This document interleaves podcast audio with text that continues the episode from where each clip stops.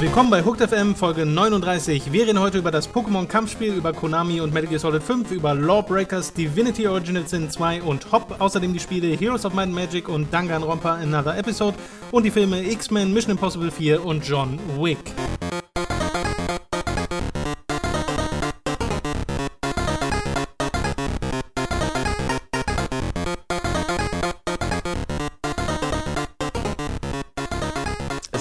Ein, eine einsame Woche für mich, eine traurige Woche, eine Woche, die ich nur schwer überstanden habe.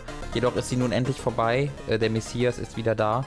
Der schwarzhaarige, wunderschöne, jung, junge, etwas älter aussehende Messias namens Thomas Goik. Hallo Thomas Goik. Du hast recht, soll anfangen, du bist das, das ist alles deine eigene Schuld. Das hat letzte Woche auch ganz gut geklappt mit dem selber Anfang, aber sobald du da bist, stehst du unter Druck, dass alles auseinanderfällt. Das ist wie mit, wenn Mats und ich gegeneinander spielen, stehen wir auch so unter Druck, dass wir dann immer komplett ausrasten, aber wenn du nicht da bist, geht das. Ich weiß nicht, es ist ein, ein, der Kampf um deine Liebe, der uns alle zerstört. Wir fangen an mit äh, einem Videospiel namens Metal Gear Solid 5. Das hat der Tom nämlich schon durchgespielt. Leg los. Deswegen soll ich anfangen. Der, du bist so ein Arschloch, ne? Der hat gesagt, fang an, Robin. Und ich dachte, ja, Zusammenarbeit. Und dann grinst er mich nur an wie Das so Ding ist, ich dachte, man, wir tun jetzt einfach so, als wäre ich, als würdest du mich nur halluzinieren. Dann fällt mir ein, ich muss ja schon im Intro Ja. sagen, dass Ja. ich da bin. Deswegen hat sich das eher. Hat er mir einen Plan ausgegeben, aber ohne mir, mir von dem zu berichten. Das ist wie mit den Banküberfällen, die. Ah, Entschuldigung, habe ich nicht gesagt. Sehr gut. Ja, äh, Urlaub war sehr entspannend. Äh, Freue mich aber auch jetzt wieder hier sein zu können, weil in den letzten Tagen, obwohl es nur eine Woche war, äh, kribbelt es einen schon wieder ein bisschen was zu machen. Ja, und das ist, äh, ich bin auch froh, dass du da bist. Das ist schon Arbeit.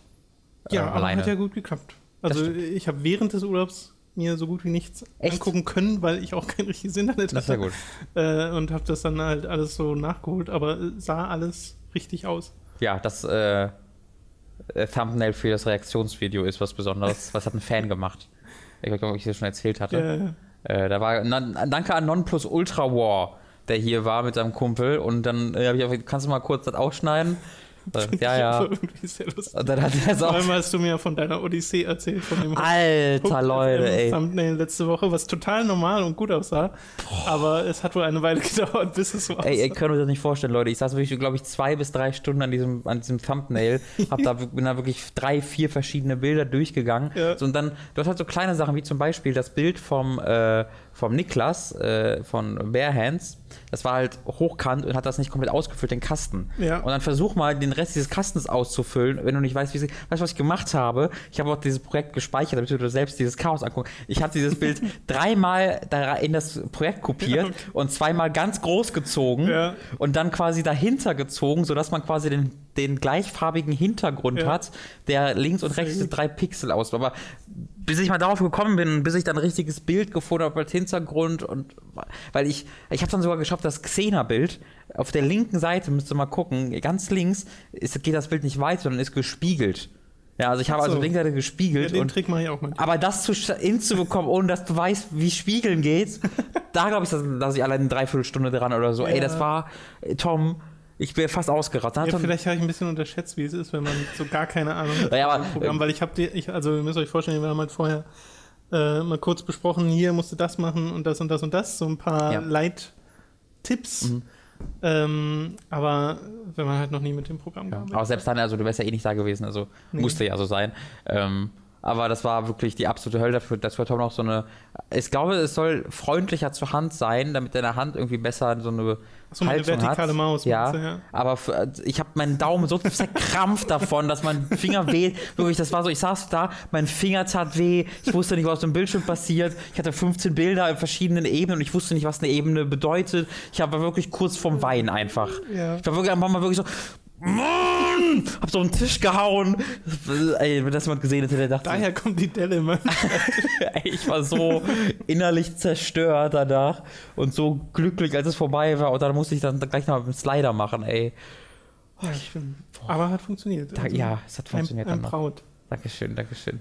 Ah, so, fangen wir mit den News an. Ja. Nämlich mit einer, ja, nicht wirklich Neuankündigung, aber einem Spiel, was nach Europa kommt, von dem man nicht so richtig wusste, ob es nach Europa kommt, nämlich Pokken Tournament, Mhm. das glücklicherweise in Europa nicht Pokken Tournament heißt, sondern Pokémon Tekken. das ist der unkreativste Name Wow. für dieses Spiel. Aber immerhin versteht man, was gemeint ist. Pokémon Tekken. Pokémon Tekken. Kein Buchstabe zwischen, kein einfach Untertitel. nur Pokémon Tekken. Pokémon Tekken. Ja, ich, das sehr war Pokémon Tekken Spiel. Ja, ich freue mich auch schon auf die nächsten Tekken-Kooperationen, wo dann auch Naja, einfach nur der Name Fällt gerade ein, heißt Pokémon in dem Japan nicht auch Pocket Monster ausführlich? Äh, ne, also das soll Pocket Monster Aber heißen, ist das die nicht ausgeschrieben in Japan? Nee, die heißen sagen auch Pokémon.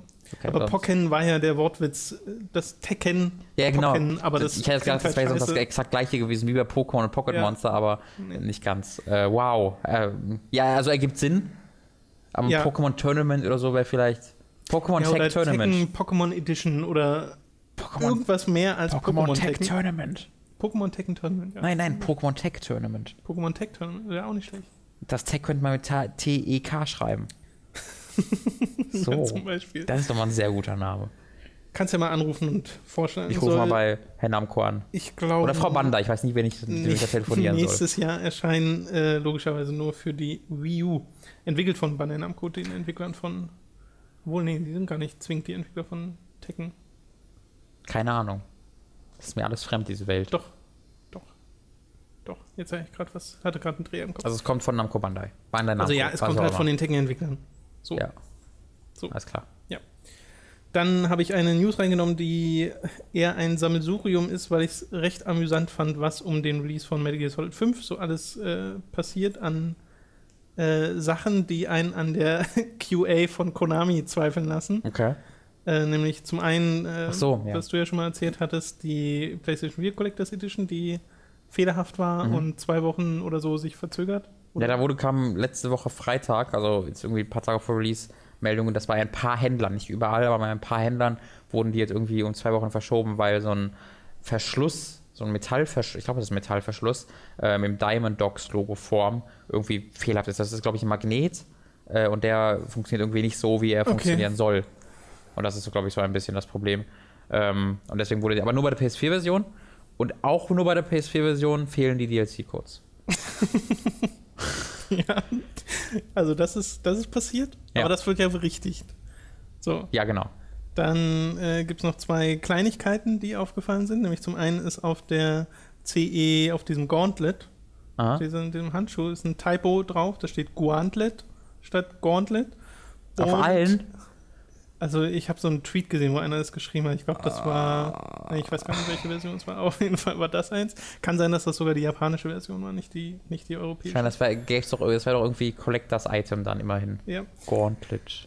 Auf der Special Edition PS4 ist auch ein Typo, allerdings einer, dem niemandem auffallen würde, weil da wird irgendein ganz klein gedruckten Elementname, glaube ich, falsch geschrieben. Da steht Okay. irgendwas äh, Spezielles drauf und das würde niemand sehen. Das ist also nicht wirklich was Schlimmes.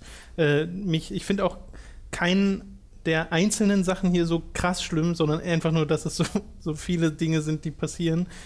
Äh, mein Lieblingsding um äh, den Metal Gear Solid 5 Release ist die PC-Version, wo die PC-DVD ausgeliefert wird mit einem, also alles, was auf dieser PC-DVD drauf ist, ist ein 8 Megabyte großer Steam-Client. What? ja. Das ist so dreist. Du musst dir die 30 Gigabyte selbst runterladen. What? aber die haben eine Disk da reingetan. Ja, ja, ist eine PC-DVD, aber es sind halt nur 8 Megabyte drauf. Sie haben einen Steam-Client drauf gebrannt. Eigentlich hätte ein Zettel gereicht, weil, Konami. Aber das ist so, es hat mich in keinster Weise überrascht, weil das, das passt so rein in dieses ganze Hast du, Geschehen. jetzt gerade kam auch noch die Woche oder gestern die Nachricht, hat einer getwittert, von wegen, ja, und nochmal äh, cool, an Konami LA, die haben ihre zwei Wochen Urlaub, Jahresurlaub geopfert, damit die PC-Version Ja. rechtzeitig kommt. Juhu. Was glaube ich wieder sein sollte, komm, sind die nicht cool, freut euch. Aber was doch ist, ihr Penner, nein. Das ist keine gute Sache. Nee. Crunch vor der Ent vom Ende der Entwicklung ist sowieso schon total übel. Und jetzt werdet ihr entlassen. Und ja, ja, wahrscheinlich, genau, weil die anderen lassen und die dürfen ihre Urlaube nicht nehmen. Oder, ich meine, haben sie es vielleicht freiwillig gemacht? Kann ja sein, dass sie so. Ja, wahrscheinlich haben sie es freiwillig gemacht, weil sie sonst gefeuert werden. Also, das, es geht halt nicht. Das ist halt nicht cool. Das ist nichts, worauf man sich freuen sollte. nicht- nicht Und das, cool. immer noch PR-Menschen und ent- oder Unternehmen glauben, man könnte damit angeben auf Twitter, dass sie sowas gemacht haben, war ja bei Crytek damals auch so. Ja. Das zeigt ein essentielles Unverständnis dafür, wie deine Mitarbeiter leben und arbeiten. Äh, ja, aber das ist wirklich, also mit der DVD. Das ist, also gerade in Deutschland, auf den, da kann man sich auf die Amazon-Reviews der PC-Version Ja, aber wirklich. Ja. Ich musste da nur einfach lachen, weil ich fand das so unfassbar, dass sie halt schon eine DVD reingelegt haben. Ja. Aber Blu-ray wahrscheinlich, ist du- eine Bluray. Läuft nur auf Blu-ray, äh, wenn ihr Blu-ray-Laufwerk habt, sonst könnt ihr den Steam-Client Aber nicht du legst installieren. das dann ein und siehst so, ach okay, der ist Steam Client. Wow. Weil es wäre wirklich, also der Das ist nächste Schritt ist wirklich, dass in diesem, das hatte ich sogar schon mal, ich weiß gar nicht mehr wo, dass in diesem Diskfeld einfach nur so ein Zettel drin klebt mit dem Code oder so. Oh Mann. Ich stelle mir gerade vor, dass einer dieser Konami LA-Dinger-Typen, äh, die zwei Wochen Urlaub weg äh, äh, in den Müll werfen mussten oder verschieben mussten, dass der dessen Arbeit die gesamten Zeit war, den Steam Client einmal runterzuladen und den dann per Hand auf die Disk zu brennen. Das könnte ich, das wäre auch Konami-esk. Der musste für jede, der musste nämlich für jede Disk einen eigenen Klienten runterladen. Als Strafe, dass er am Tag zuvor eine Minute länger mit ja. Das, Okay. war, das war ein besonders erfolgreicher Pachinko-Maschinenhersteller. Mhm. Und der, der wurde dann, geht es vielleicht auch andersrum, dass du auch nach oben geupgradet wirst, Weiß nicht. dass du dann der neue Hideo Kojima wirst, weil du eine besonders gute Pachinko-Mechanik Ja. aufgebaut hast? Wer weiß. Nichtsdestotrotz freue ich mich sehr auf Metal Gear Solid 5, was Ich will hier nicht morgen- sitzen, Tom. Ich will gerade ich will Metal Gear Solid 5 spielen. was morgen hoffentlich äh, hier ankommt. Du hast es dir bestellt, ähm, die CE sogar, Ja. die hoffentlich morgen kommt via Amazon. Wir kriegen eventuell auch eine Promo-Copy, aber sieht momentan jetzt nicht so gut aus. Ja. Beziehungsweise wir wissen es einfach nicht. ja. So. Also ich habe eine Bestätigung bekommen, aber am Freitag dann nochmal so, ja, mal gucken. Aber wir spielen halt dann auf jeden Fall die halt Release-Version äh, bei Time to 3 dann. Äh, wir müssen noch gucken, inwieweit jeder unbefangen daran gehen kann. Also ich kann das schon versprechen, jetzt wie es so mehr aussehen wird. Wir werden ja uns den Anfang zusammen erleben. genau. Wir müssen dann übrigens gucken, weil ich will dann keine Cutscene haben, die dann so leise ist, dass man sie nicht richtig hört. Im schlechtesten Falle schneide ich unseren, mache ich sowieso immer, ich schneide immer unseren Ton raus, wenn wir nicht sprechen. Also können wir auch den, das direkt auf äh, Lautstärke 87 machen, dann müssen wir uns keine Sorgen. ähm, was, was sein wird, ist, wir werden das halt dann zocken, wenn es ankommt, ähm, zusammen. Und dann wahrscheinlich den ganzen Tag. Also Mats hat mir gestern gesagt, er hat eher so ab 1 Zeit. Also noch leider Dienstag? nicht ab morgen, ja. Naja, Ähm. wahrscheinlich wird es ja vorher eh kommen. kommen. Genau, aber dann können wir halt gerne auch was länger machen von mir aus. Ähm, Ja. Und dann äh, zocken wir zusammen halt Stunden. Wer zockt eigentlich? Das haben wir gar nicht besprochen. ja, das sehen wir dann. Mats. Mats ist Big Oh, das Boss. kann ich nicht machen, Tom. Aber Mats ist Big Boss. Aber Tom, ich kann nicht, ich kann nicht mein erstes Metal Gear 5 davon vernichten lassen, dass Mats am Controller Das ist. ist ein bisschen gemein jetzt. Ja, Entschuldigung, aber Mats spielt auch ein bisschen gemein. Naja, aber Mats spielt doch gut in letzter Zeit. Also zumindest als äh, Stealth-Dings. Ja. Komm hier, du bist in Ground Zeroes auch, ne? Will ich jetzt nicht spoilern, weil die Leute es vielleicht noch nicht gesehen haben, aber Ja. aber das ist meine Schuld und Ja, ich das, kann das keinem anderen vorwerfen, Okay. weißt du? Egal, ja. Ähm, Genau, wir werden das also in einem Stück spielen und dann, vielleicht wollten wir uns Mittwoch dann nochmal für zwei Stunden treffen. Hat äh, Ja, also äh, das Ding ist, wir haben, äh, wir würden gerne so viel wie möglich in, innerhalb dieser Woche jetzt Metal Gear Solid 5 zusammen zu dritt spielen. Das geht aber nicht so richtig, weil halt Mats sehr viel zu tun hat. Äh, IFA läuft halt gerade. Äh, und ist auch normal und ist okay. Aber wir versuchen dann halt so viel wie es geht vom Anfang zusammen zu erleben. Und wenn wir das dann haben und sich das so aufsplittet und sich herausstellt, okay, das nächste Mal Metal Gear Solid zu dritt geht erst in irgendwie nächste Woche oder sowas, dann äh, machen wir es halt so, dass wir beide wahrscheinlich äh, weiterspielen. Also ich auf jeden Fall. Genau. Du, hast halt gesagt, du dann wahrscheinlich, also auch. Nee, also hab bei mir ist halt auch einfach die Spoilerangst so groß, deswegen will ich das auch äh, dann schon weiterspielen. Ähm, und dass Mats dann wie auch schon vorher bei den vorherigen äh, Time to 3 Sessions derjenige ist, der äh, das noch nicht kennt. hoffe, wenn er sich auch zurückhalten kann. Ja. Halt Aber ich glaube, das muss er, weil er keine Zeit hat. Genau, das war mein Plan, also dass wir quasi einfach immer, wenn er freie Zeit hat, wir ihn Ja, sofort schnappen beanspruchen. ihn sofort und spielen mit ihm. dass wir ihm gar nicht die Möglichkeit geben. Aber ich werde dann wahrscheinlich, also ich werde auf jeden Fall schon am Donnerstag, am Dienstag dann, wenn ich nach Hause komme, das dann alles nochmal privat spielen und dann die Nacht durch noch den Rest. Deswegen werde ich am äh, ab der zweiten Aufnahme schon nicht mehr neu für mich sein. Ja. Ja. Okay. Weil ich, ich weiß auch noch nicht, also Ich muss auch mal gucken, wie ich dann zur Arbeit komme, ob ich drei Wochen frei nehme, spontan. Das wäre jetzt ungut. Ähm, ja, mein Gott. mein Gott. So, so viel zu Metal Gear Solid 5 und äh, den, den Konami-Patzern. Also, also ich habe gestern Orange is the New Black fertig geguckt, da kommen wir noch zu. Aber selbst da wird halt dann zwischendurch gesagt, oh, she's playing you like a fiddle. Und ich dachte mir so, Mann, warum erinnert mich alles da dran? Ich will doch nur abgelenkt werden. Okay. Ja. Boss Key Studios sind äh, das Big Boss, was? Ah. das Studio von Cliffy B. Und äh, die gibt es jetzt seit einem Jahr oder so, also auf jeden Fall schon seit einer äh, Weile. Ja. Entwickeln einen Arena-Shooter, was man schon sehr lange weiß, einen Free-to-Play-Arena-Shooter, der jetzt enthüllt wurde als Lawbreakers. Fast. Overstrike. Fast. Blood, Blast. Äh, wie, ach, ich weiß nicht mehr, wie, ich wollte gerade Witz machen und die anderen sagen, aber ich kenne den Namen nicht, gar nicht mehr. Ja, weil sie so vergessenswürdig sind. Blood, Lawbreaker, ordnet sich Lawbreakers für dich damit ein? auf jeden Fall. Ja. Wie heißt denn der andere Spiel nochmal? Blood? Was, welches willst du Ja, denn von, sagen? von Gearbox und das andere. Wie heißt das von Gearbox nochmal? welches? Die machen ja dieses Spiel. Battleborn. Battleborn, genau. Und Ja. dann gibt es noch Battle. Ja, jetzt fangen wir an mit Spielen, die mit Battle anfangen. Nein, dieses eine andere Spiel, wo auch von Bethesda. Das auch Äh, sowas ist. Ist das nicht Gigantic? Nee, das, Nee, das ist von Microsoft. Aber es gibt Battleborn und. Achso, jetzt weiß ich auch, welches du meinst, was so diese farblichen Kontraste hat. Genau. Äh, weiß ich nicht. Auch Ist Battle- mir aber auch egal. Ich will jetzt über Lawbreakers reden. Und das heißt auch so, Und hat selbst das so einen nur so. Namen. Hm. Ah, ja, erzähl mal. Lawbreakers ist auf jeden Fall ein äh, Free-to-Play-Arena-Shooter mit vier Charakteren, die bisher vorgestellt wurden, obwohl es ein 5 versus 5 äh, Match-System ist. Vielleicht kommt da noch einer. Äh, die hören auf so Namen wie Titan, Skirmisher, Assassin und Gunner und anhand dessen kann man so schon sehr gut ihre Fähigkeiten ähm, abschätzen. Soll so ein postapokalyptisches Szenario sein nach dem Shattering, äh, was so das große Ereignis war in dieser Welt. Äh, das heißt, man spielt auf so Maps wie dem Grand Canyon, was auch schon in einem Trailer gezeigt wurde, wo man auch sogar ein bisschen Gameplay sieht. Und das sieht halt sehr nach etwas schnellerem Arena-Shooter aus, mit sehr geringer Erdanziehungskraft. Das heißt, die Leute sind viel am Springen und am Wandlangrennen und irgendwelche Manöver vollführen. Der eine Typ hat so einen Move, wo er nach hinten schießen kann, ohne hinzugucken. Hm.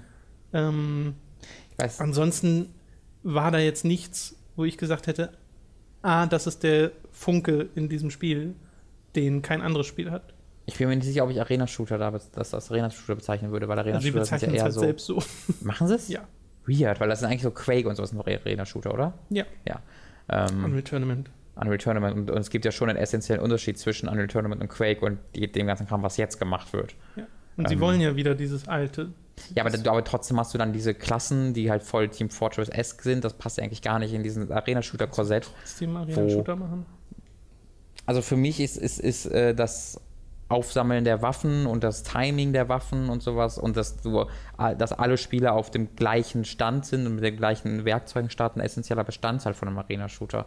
Es ist halt nicht einfach nur, du shootest in einer Arena, sondern Ja, ich glaube, das ist aber so ein bisschen Auslegungssache. ja, es ist tatsächlich. Also ich, das wäre mal mein Verständnis. Aber äh, wenn Cliffy B das selbst sagt, der ein bisschen Ahnung davon haben sollte, ähm, dann glaube ich dem mal. Ähm, es, ich fand es sah super aus. Tatsächlich, es sah echt gut aus, auch spielerisch, aber es gibt halt auch 30 andere Spiele, die so aussehen, ne? Ja, aber ich fand das auch stilistisch jetzt nicht so wahnsinnig einprägsam mit den Charakterklassen. Ja. Ich habe irgendwo einen Vergleich gesehen, ich glaube, Matt Lees hatte irgendwas retweetet, wo wo gesagt wurde, Lawbreakers, die Charaktere von Lawbreakers sehen aus wie, ein, wie das PlayStation All-Stars schlechter Grafikkarten-Render-Personen, die vorne auf den Packungen drauf sind. Oder auf so Gra What? Grafikkarten sind ja immer auf der Sapphire Radio immer so eine Ja. gerenderte Frau drauf, Ach auf so. der GeForce ist so ein gerenderter Soldat Ja. drauf und so sehen die halt aus. Ach so. So Grafikkarten-Coverboys. und so. das ist ein sehr guter Vergleich. ähm, ja, Und PlayStation All-Stars noch eingeworfen. ist auf der PAX Prime erstmals spielbar. Hm? Äh, wird es also demnächst mehr äh, Anspielberichte geben. Aber wie gesagt, ich fand es jetzt ehrlich gesagt nicht so spannend. Nee, ist auch nicht mein. Äh, ja. Divinity Original Sin 2 wurde ebenfalls angekündigt in den letzten Wochen mit einem Kickstarter, der momentan schon bei einer Million US-Dollar gelandet ist, von den 500.000, die sie sich als Ziel gesteckt haben. War aber auch keine große Überraschung, weil der erste Teil war sehr beliebt und ist ja einer eine eigentlich der Kickstarter-Erfolgsgeschichten gewesen, weil es war ein richtig gutes Spiel. War nicht so ganz meins, wie sich mit der Zeit herausgestellt hat, weil ich fand das Kampfsystem zwar total interessant, aber so dieses Drumherum, Universum und so hat mich leider nicht gepackt. Da hat mir Pillars of Eternity dann äh, zuletzt deutlich besser gefallen. Ähm, nichtsdestotrotz war das ein richtig gutes Spiel, das sie jetzt halt ausbauen wollen mit so einem Origin-Fokus, also dass du so Origin-Stories hast für deine Charaktere und dass diese Herkunft sehr viel im Spiel beeinflussen soll. Ähnlich wie in einem anderen äh, weltberühmten Divinity. Original Sin Origins. Origin. ja, das wäre schön. Sie wollen das Dialog- und das Crafting-System überarbeiten. Es wird sogenannte Source-Skills geben. Das sind Skills, die auf Source Points Entschuldigung. beruhen, die man, von denen man nur sehr wenig hat. Also die sind der limitierende Faktor. Du kannst aber gleich am Anfang sehr mächtige Zauber haben, kannst aber halt nur einen davon benutzen, Aber weil du nur einen Source, Source hast. Ja, irgend so ein Ding halt in dieser Spielwelt. Aber sind das Erfahrungspunkte? Ich nee, weiß, Source das- Point ist eine Ressource. Okay. Source Point. Du hast, was weiß ich, 500 Mana und einen Source Point. Und diesen Okay. einen Source Point kannst du benutzen für eine sehr, teils sehr mächtige Fähigkeit. Okay. Dann ist er aber erstmal weg. Es soll verschiedene Arten geben, die wiederzubekommen. Unter anderem gibt es einen, und ich mache keinen Witz, äh, ein, ein Dark Sorcerer in Nice. dem Spiel, der äh, Nice. die aus Leichen zurückholt. Das heißt, äh, dessen Ziel ist halt immer, möglichst viele Leute umzubringen und diese Source Points zurückzubekommen und Nicht diese schlecht. Skills zu machen. Der Dark Sorcerer. Soll aber auch andere Möglichkeiten geben, aber das nur als ein Beispiel. Und es wird, wie genau das aussieht, weiß ich noch nicht, Competitive Koop geben, dass du schon wie in Divinity Original Sin 1 zusammen dieses Spiel spielen kannst, aber diesmal halt auch so teilweise gegeneinander im Mhm. Questen. Klang ein bisschen komisch. Ganz schön schlechter Name für ein Videospiel. Original Sin 2. Das ergibt keinen Ja. Sinn. Not quite original Ja. anymore. Ja, man, warum nicht Second Sin oder sowas Second nennen? Sin. Ja, stimmt. Eigentlich nicht schlecht Ist- gewesen, ne? Ja, ist ein bisschen komisch. Aber das, ich, ich finde es mal ganz lustig, darüber zu sprechen, weil wir, ich habe das 2013 gesehen damals. Ich war da mit, äh, mit Giga auf einem äh, Ja, ich Preview-Event kann mich bei. erinnern, wie du davon erzählt hast, als wir Tales of Graces F in, bei Time to 3 gespielt haben. Oh, richtig, Alter. Und das war ja 2013, glaube ich. Stimmt, da habe ich über das. Oh, das muss ich mir nochmal anhören, Alter. Das ist ja lustig, das habe Aber ich völlig hast du vergessen. gesagt, dass du es gar nicht so schlecht fandest. Nee, aber es war halt so. Also. So ein ganz anderes Ebene Mhm. als dieser Mega-Erfolg. Also, ich hätte nie erwartet, dass es dann zu diesem Mega-Ding wird, weil es halt eher so, ja, nee, das ist ein kleines Ja, Klickding und das hatte ganz coole Ideen, aber war auch irgendwie nicht so aufregend. Und dann wird es halt zu diesem Mega-Erfolg, das fand ich tatsächlich ziemlich lustig. Stimmt, hey, das muss ich mir jetzt nochmal anhören. Das habe ich völlig vergessen. das wäre ja lustig. so, das wurde angekündigt, finde ich gar nicht schlecht. Und das wird es auch geben, wie der Kickstarter-Erfolg ja schon beweist. Vor allem, die haben gerade erst angefangen, also das wird nochmal die- eine Menge mehr werden. Haben die gesagt, wie es mit Konsolen aussieht? Weil Original Sin kommt jetzt ja auf PS4 und Xbox One. Äh, kann sein, dass sie es gesagt haben, habe ich mir Okay. jetzt nicht aufgeschrieben, kann ich dir gerade nicht sagen. Weil das stelle ich mir auch ganz interessant vor, das auf Konsole zu spielen. Das ist ja ein Mhm. ruhiges, langsames Spiel. Äh, könnte gut funktionieren. Und vor einer Weile wurde so ein bisschen unter dem Radar vieler äh, Leute das neue Spiel von Runic Games angekündigt, den Hm. Machern von Torchlight, das auf den Namen Hop hört. H-O-B, Hop. Mhm. Und viel weiß man darüber noch nicht. Auch da Pax Prime als äh, quasi Gameplay-Quelle dann.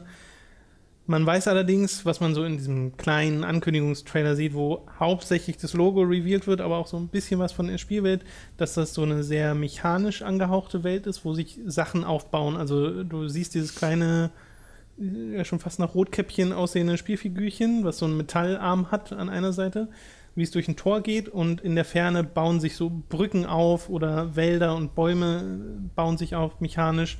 Sieht alles sehr kantig aus mit wenigen Rundungen äh, schon durchaus interessant, beschreiben es selbst als vibrant, suspenseful Adventure Game äh, und sagen, you discover a planet in peril Mhm. und es soll komplett ohne Text und Dialoge funktionieren und seine Geschichte nur durch seine Umgebung erzählen. Mhm.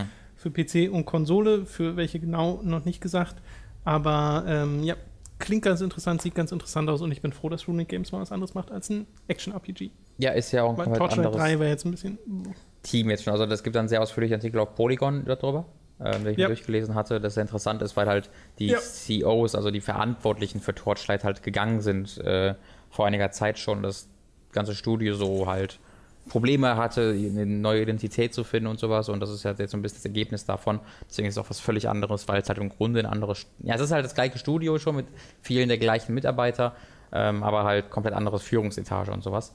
Ähm, deswegen finde ich in, interessant, ist ja so ein bisschen Ico-mäßig, soll das ja so erkunden sein. Ja, auch mit Ähm, Puzzles. was mir immer gefällt, was halt leider oft schiefgegangen ist in den letzten Monaten, wenn das irgendwie Indie-Games gemacht haben. Ähm, aber da habe ich Vertrauen drin, dass die das schaffen würden. Ja, und vor allem die Torchlight-Spiele waren ja beide gut. Ja. Torchlight 1 sehr, sehr gerne gespielt, Torchlight 2 dann kaum noch, weil dann auch Diablo 3 da war und das hat mir einfach besser gefallen. Ich weiß halt nicht, ob ich es damit vergleichen würde, weil es halt so nee, viele Änderungen natürlich im nicht. Team Nur gab. ne? was die Qualität ihrer bisherigen Spiele angeht, kann ich mir doch vorstellen, dass das Ja. durchaus klappt, wenn sie sich da mal was Neues vornehmen. Und in dem Polygon-Artikel, da habe ich zumindest den Anfang von gelesen, hat der, äh, ich glaube, es war der Creative Director, bin mir nicht ganz sicher, ja auch gesagt, er macht jetzt seit Diablo 2 diese Spiele Ja, und ist froh, mal was anderes zu machen. Ja. kann ich mir Kann ich gut mir vorstellen. vorstellen. Ja.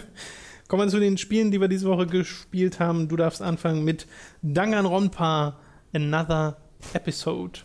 Ultimate Despair Girls. Das ist übrigens der unmotivierteste Name für ein Sequel. Ultimate Despair Girls heißt. Also das Spiel das, heißt das ist nicht schlecht, aber Another ja, Episode. ja, es so, ist, ist, äh, ja, also auf der Packung steht da groß Ultimate, Ultimate Despair Girls Ja. und darüber steht klein Danganronpa und da steht noch klein in unserer Episode. Another Episode. ähm, es ist ein grandioses Spiel, wirklich. Auf der PlayStation Vita jetzt erschienen, äh, hierzulande, ist jetzt schon ein bisschen länger in Japan raus. Ähm, ein Spin-off zu den beiden Danganronpa Visual Novels auf der Vita, ähm, die ich ja auch sehr, sehr gerne mag, wo ich auch schon darüber gesprochen habe. Und äh, das Ding spielt zwischen diesen beiden äh, Teilen und ist eine völlig andere Spielerfahrung, weil die ersten beiden waren halt wirklich lesen, lesen, lesen, lesen, lesen und dann hattest du die ähm, Trial zwischendurch, wo du halt also das ganze, ganze Spielprinzip war ja, dass du als Schulklasse nach irgendeinem Event, dass du du herausfinden musst, was für ein Event das war, eingesperrt bist in einer Schule und ein Roboter-Teddybär, ein sadistischer Roboter-Teddybär zwingt dich dazu, ähm, aus dieser Schule zu entkommen. Und du kannst nur aus der Schule entkommen, wenn du einen Mitschüler umbringst und äh, in einem ähm, Gerichtsverfahren mit deinen Mitschülern danach quasi äh, mit diesem Mord davonkommen kannst. Ja, So, nur dann entkommst du, wenn du nicht damit davon kommst in diesem Trial, sondern wenn du erwischt wirst, dann äh, wirst du stattdessen selbst exekutiert. Äh, und es geht weiter für, die, für den Rest. Und äh, funktioniert, funktioniert dann natürlich so, dass du als Hauptcharakter ständig äh, machst halt Freundschaften und redest mit Leuten und sowas, hast auch ein bisschen Freiheit, mit wem du sprichst. Und dann sterben halt um dich herum die ganzen Leute und dann hast du immer wieder Trials, wo du halt herausfinden musst, wer das war. Ähm, und dann wird halt der exekutiert. Und das ist ein sehr, sehr interessantes Universum, weil es so unglaublich bunt ist und einen sehr kreativen Grafikstil hat und eine super Übersetzung hat äh, und deswegen tolle Dialoge hat. Aber äh, neben diesem sehr äh, bunten Grafikstil, das Blut zum Beispiel ist pink statt rot, ähm, was ich glaube zunächst Zensur geschuldet war, aber im Endeffekt ein sehr cooles Stilmittel wurde, weil dadurch können sie halt wirklich Sachen zeigen, die sie eigentlich nie zeigen könnten, weil es halt blutpink ist. Und es passt halt sehr gut in, diese, in diesen Grafikstil rein. Ähm, und sehr glückliche Musik immer mal wieder. Also während der Exekution gibt es einen Song, der geht folgendermaßen.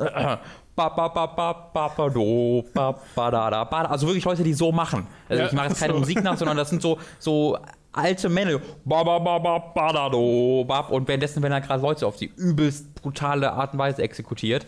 Ähm, und das ist so exemplarisch für das ganze Spiel, weil du halt unglaublich verstörende Geschehnisse hast, die aber sehr fröhlich und happy dargestellt werden, was das alles noch verstörender macht. Ähm, und jetzt in diesem Spin-off, in Another Episode, bist du als Schwester eines der Hauptcharaktere, von einem der Hauptcharaktere unterwegs, ähm, die ein, sehr Oldboy-mäßig, die wurde eines Tages eingesperrt in diesem Raum, in, diesem, äh, in dieser Wohnung, ohne zu wissen wieso und sieht dort keinen und wird eines Tages dann plötzlich befreit und weiß Ja. aber gar nicht, ob mehr. Das ist wirklich Ja, total ja. Ähm, und sie ist dann unterwegs mit einem der Charaktere aus dem ersten Teil, mit äh, Toko heißt sie, glaube ich, ähm, was eine. ich erkläre das ganz kurz simpel, was für ein Charakter sie ist. Sie ist eine sehr seine, ihrer selbst unsichere Highschool-Frau, die zwei Person Personalities hat und die andere Personality ist ein Serienkiller, ähm, der die, also auch eine Frau, die hauptsächlich hübsche Jungen umbringt. Und diese Personalities wechseln miteinander, wenn sie niest. Und die eine Personality kann sich nicht daran erinnern, was die andere Personality macht. aber die Toko weiß, ja, sie ist von einem Serienkiller besessen und sie hat schon viele Leute umgebracht, aber es ist ja nicht ihre Schuld. Und das stimmt ja auch. Okay. Und Das mit dem Niesen kommt mir sehr bekannt vor. War das in Ranma ein Halb irgendein Charakter, der sich auch beim Niesen verwandelt hat? ich glaube auch, ja. Stimmt, Irgendwie kann irgendwas sein. klingelt da gerade. Ja, ja. Klingt sehr nach Anime. Ja, ist auch sehr Anime. Das ist aber auch total, oh Mann, und dieses Spiel bricht halt auch ständig die vierte Wand, ne? das muss man dazu sagen, ey. Ähm, es gibt eine Szene, wo sie so ein, da finden sie ein Anime. Nein, warte, kurz. Ich hab, ver- das war Dragon Ball. ja? Das war hier die, die bei Muten Roshi gewohnt hat. Die hat immer genießt und dann hat sie Stimmt, sich in komplett. äh, Lunch. Genau, dann hat sich in, in so, ein, in so eine Badass-Frau verwandelt. Ja, es ist hier sehr ähnlich tatsächlich. ähm, und da, du findest halt irgendwie so Anime-Magazin auf dem Boden und liest halt dieses durch und danach macht sich halt Toko übelst darüber lustig, die scheiß Anime-Tropes und sowas und ist halt selbst voll der Trope Okay. und das weiß das Spiel halt. Oder irgendwann erzählt äh, Toko so, oder erwähnt so ein bisschen, ja, stell dir mal vor, du bist in der Schule eingesperrt und musst da deine Schulkameraden umbringen und sowas. Und dann sagt der andere Charakter, ey, das ist eine super Prämisse, da sollte man mal irgendwas draus machen. Punkt, Punkt, Punkt, Punkt. Und Das ist halt total super, weil halt ständig diese vierte auf diese Art und Weise äh, durch, durchbrochen wird. Ähm, es hat großartige Protection Values. Ähm, sehr viel mehr. Also du bist halt einfach gewohnt, dass du dieses Visual Novel hattest, wo Ja. du 2D, also das waren immer so 2D-Grafikstil, alle Charaktere waren so 2D-Pappaufsteller und sowas, was trotzdem voll funktioniert hat. Aber jetzt hast du wirklich 3D-Modelle und das ist so ein bisschen Persona 4 Golden-mäßig, wie die Gespräche geführt werden, dass du halt Charaktermodelle hast, die sich gegenüberstehen, aber zusätzlich auch Porträts der Ja. Charaktere. Ähm, dazu ein Third-Person-Shooter-Spielmechanik, wo du durch eine relativ offene, ja nicht offen, durch eine Umgebung halt rennst äh, und auf die Monokuma-Bären schießt. Also diese, dieser Bär aus dem ersten Teil, der da noch äh, gesprochen hat und sowas, weil er eine KI hatte, äh, ist jetzt einfach nur noch hundertfach hergestellte mindless Roboterwesen, die auf dich zurennen. Äh, und auf die schießt du halt mit einem Megafon, das elektrischen Code schießt. Und mit diesem elektrischen Code werden diese Roboter dann zerstört. Natürlich. Natürlich. Ähm, es ist alles so weird. Aber es macht total Spaß, weil es einfach noch abgefuckter ist als in den ersten Zeilen. ähm, also jetzt gerade, ich bin jetzt ähm, so vier Stunden, fünf Stunden drin und jetzt gerade bin ich auch mehr am Spielen. Also jetzt hast du wirklich auch große Maps, Ja. wo du halt sehr linear durchlaufst, aber du hast halt links und rechts immer Räume, wo du noch hin kannst. Ähm, und da rennst du halt dann noch durch und schießt halt auf die Monokumas äh, und äh, hast halt zwischendurch immer mal wieder Dialoge. Aber die ersten vier Stunden habe ich, bin ich kaum rumgerannt, habe kaum geschossen, sondern es war wirklich aus oder hauptsächlich waren es Zwischensequenzen und Gespräche und sowas. Und die werden halt immer in anderen Formen dargestellt. Also mal sind es halt diese Ingame-Gespräche, wie ich gerade erklärt habe. Dann sind es Anime-Zwischensequenzen, wirklich gezeichnete, super gezeichnete Anime-Sequenzen. Dann sind Zwischensequenzen im Stile vom ersten Teil, wo du diese komische Comic-2D-Stil hast. Dann hat manchmal Toko so so Fantasien, weil sie liebt einen anderen Charakter aus dem ersten Teil, der auch in diesem Spiel vorkommt. Und ab und zu geht das dann in ihre Fantasien rein. Und da hast du dann mega verstörend gezeichnete Erotik-Fantasien, die so mega krank werden, weil das, der ganze Ziel von ihr ist halt, dass er halt mega die kranken Sexfantasien hat, wo dann dieser voll ernste Hauptcharakter in so einem mega verstörenden, verzerrten Stil gezeichnet ist, mit so riesigen Lippen und sowas. Und dann so, steht so, "Ah, you are a pig, Toko, oink, Toko. Und dann steht er halb nackt und dann ist da Toko so halb, oink, oink, yes, you pig, oink. Und ich so, Jesus Christ, Alter, das ist Highschool-Mädchen, was geht denn ab? Und äh, sowas hast du dann noch. Und dann noch zwei, drei Grafik, die ich bestimmt vergesse. Äh, die Bösewichte in diesem Spiel sind fünf Kinder, die alle Erwachsenen umbringen wollen. Was erst nicht weiter erklärt, also sie kontrollieren halt diese Monokumas in dieser Stadt und haben, haben halt alle Erwachsene umgebracht in dieser Stadt und ganz viele andere Kinder rekrutiert, die alle mit so Monokuma-Helmen durch die Gegend rennen.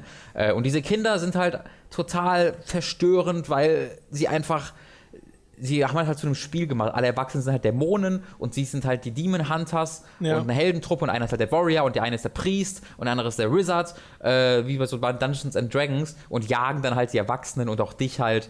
Ähm, und du hast so ein Bracelet, so, so ein Armband, was explodiert, wenn du zu weit aus der Stadt rausgehst und sowas natürlich. Und diese Kinder sind halt irgendwie mega unschuldig auf der einen Seite, aber auf der anderen Seite werden sie halt immer total verstört. Äh, und es gibt besonders einen Typen, der halt nur so eine Maske trägt, der die mit die verstörendsten Monologe hält, die ich wirklich in so einem Spiel je erlebt habe. Also, das ist der heult ständig, weil er glaubt, dass alle ihn hassen, aber liebt das irgendwie auch, dass alle ihn hassen und erzählt dann davon, wie er die Eingeweide von den Leuten um, als, als Schal tragen wird und äh, fängt dann an zu, so, zu, zu lachen, aber versteht auch nie, warum alle Leute das so komisch finden und hat halt nur so Dialoge, was mega verstörend ist und dann hast du einen anderen Typen, der immer eigentlich, der, der, der ist der Held, ja, das ist wie so ein Haupt, wie so ein äh, JRPG-Hauptcharakter. Der sagt, ich bin der Held und yay, ich jage die Mo Dämonen, wuhu, und der ist mal voll glücklich, bis du ihn dann triffst und er dann von plötzlich so, weil du halt immer wieder hinterfragst, warum machst du das? Und da wird halt klar, okay, der wurde, glaube ich, von seinen Hel Eltern übelst misshandelt oder vergewaltigt oder sonst irgendwas. Es wird nicht exakt erklärt, aber es sind also ist offen für diese Erklärungen. Äh, und deswegen ist er so verstört und deswegen ist er selbst so, sagt immer, er ist der Held, der so stark ist, weil er halt immer zu einem Opfer gemacht wurde in seiner äh, frühen Kindheit. Und so ist halt dieses ganze Spiel, dass du dieses Lustige hast, wo die vierte Wand durchbrochen wird und es ist ständig eigentlich ziemlich lustig. Aber dann wird das so mega serious, aber auch auf gute Art und Weise serious, mit gut geschriebenen Monologen und Dialogen wo, also ich will einfach ständig wissen, wie es weitergeht. Der Third-Person-Shooter-Anteil ist okay, nicht aufregend, er ist okay, ähm, macht das, was er machen soll. Und ich bin unglaublich heiß darauf, es weiter zu spielen. es ist ganz eins. Es erinnert mich an Metal Gear Solid teilweise. Nur, dass es halt noch viel weiter in diese Anime-Ding geht. Aber von diesem Gegensatz zu lustig und ernst, ähm, da ist es sehr wie dieses Spiel. Äh, verstörend scheint so denn. Verstörend, es ist auf jeden Fall sehr Hauptadjektiv zu sein, das man dem Spiel zuschreiben Also ich mache ständig Screenshots von Monologen, weil ich nicht glauben kann, dass ich das gerade wirklich sagen. Okay. Ja, also diese Kinder reden halt über Pädophile, machen Witze über Pädophile innerhalb der ersten Viertelstunde dieses Spiels. Ähm, und allein das ist halt schon übelst krass. Wenn ihr Interesse an sowas, an Anime habt und auch mal an Anime, das einfach gut geschrieben ist und gut übersetzt ist, ähm, ich spiele es halt auch auf Englisch, weil ich einfach die ersten Teile auf Englisch gespielt habe und deswegen mhm. die Sprecher kenne. Großartige Sprecher in dem Teil, äh, wirklich großartige Sprecher. Ähm, und wenn ihr daran interessiert seid, an so Anime-Sequenzen, die ein bisschen was anderes machen als das typische Anime, dann möchte ich euch sehr empfehlen. Ihr müsst die ersten beiden Teile nicht gespielt haben, solltet ihr. Wir sind halt bekannte Charaktere und ihr werdet einige Aha-Momente haben, die ich auch schon hatte aber es liegt darauf kein, es ist keine Fortsetzung direkt mhm. davon. Es ist bisher wirklich eigenständig, dass du halt zwischen den ersten beiden Teilen diesen Charakter hast, der in dieser Stadt eingesperrt ist und halt entkommen muss. Okay. Ähm, ja, wenn ihr eine Vita besitzt, kauft euch dieses Spiel. Gibt es den dritten Teil, der gemacht werden soll? Ja, der wird gerade dran so. gearbeitet und. Äh, also, der, das hier ist offiziell ein Spin-off. Genau. Okay. Und äh, er hat auch schon gesagt, er macht mit diesem dritten Teil Dinge, also wenn er macht irgendwas komplett anderes aus diesem dritten Teil. Ich bin mir nicht mal sicher, ob es ein Visual Novel wird. Weil das ist, wirklich, das ist wirklich auch ein sehr charismatischer Typ, der dahinter steht, der mhm. wirklich auch als wo ein Mann für diese ganze Vision verantwortlich ja, ja. ist. Ähm, und das merkt man halt total. Ähm, ja. Und es ist ein sehr, guter Kumpel von dem Zero Escape-Macher. Die sind immer zusammen unterwegs. Natürlich. Und das merkst du auch jetzt, weil mit diesem Armband hat mich total an Zero Escape sofort erinnert. Ähm, und die geben sich halt gegenseitig so äh, Inspiration und Motivation. Äh, toll, ja, tolles ich muss Ding. das nochmal komplett nachholen. Ich habe den ersten nochmal angespielt, kurz, mhm. aber mehr halt nicht. Was jetzt aber nicht daran liegt, dass es mir nicht gefallen hat. Hatte einfach keine Zeit. Äh, ja, wird nur immer mehr, also ist jetzt innerhalb von zwei Jahren oder so zu drei Spielen geworden. Naja, es kam ja, glaube ich, von 2010 oder sowas in Japan raus. Ja, das waren ja PSP-Spiele also in Japan. Und dann kam es halt jetzt erst so viel, sehr viel später in, im Westen raus, was immer noch unerklärlich ist, dass überhaupt passiert ist. Weil ja. dieses Spiel ist so unwestlich, wie es nur geht. Ja, vor ähm, allem Vita und. Mh. Und es hat ja trotzdem totalen Erfolg gefeiert, was ja. gut Was jetzt Another Episode wahrscheinlich nicht machen wird, weil es am gleichen Tag wie Mad Max und Metal Gear rauskommt, am 1. September morgen. Was jetzt nicht so der allerbeste, das allerbeste nee. Timing ist. Äh, deswegen glaube ich nicht, dass das so mega erfolgreich wird. Aber wenn ihr daran Interesse habt, kauft es euch wirklich. Okay, dann äh, rede ich mal über eine Spielreihe, die etwas geerdeter ist, die ich im Urlaub teilweise gespielt habe und jetzt auch noch am Wochenende ein bisschen. Äh, nämlich Heroes of Might and Magic, beziehungsweise wie es äh, neuerdings heißt, Might and Magic Heroes. Was? Ja, seit Teil 6 heißt das Might and Magic Doppelpunkt Heroes. Hab noch nie gehört. Nicht? Nee, ich höre immer nur Heroes of Might and Magic. Ja, weil jeder immer noch Heroes of Might and Magic sagt, weil es ah. sich auch besser spricht als ja. Might and Magic Heroes. Ja. Also, und auch die coolere Abkürzung ist HOM.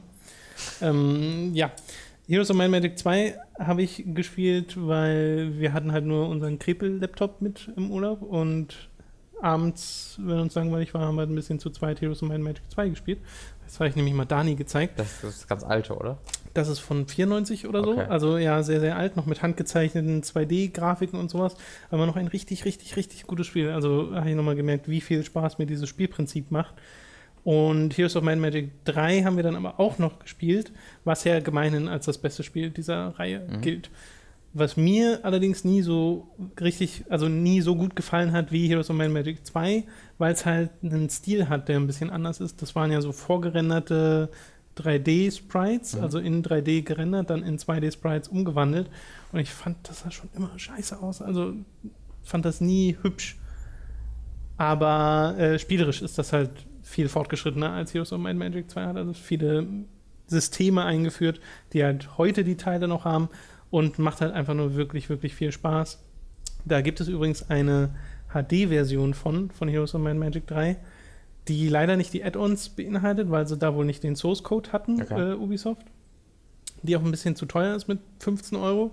Also die müsste deutlich günstiger sein, weil du für 10, glaube ich, auf GOG diese komplette Heroes 3 Complete-Edition kriegst und die läuft halt auch auf modernen Systemen noch wunderbar. Aber äh, das von dem HD-Upgrade war ich ein bisschen beeindruckt, äh, weil das richtig, richtig gut aussieht. Also das macht aus diesem Spiel wirklich ein deutlich hübscheres Spiel, Mhm.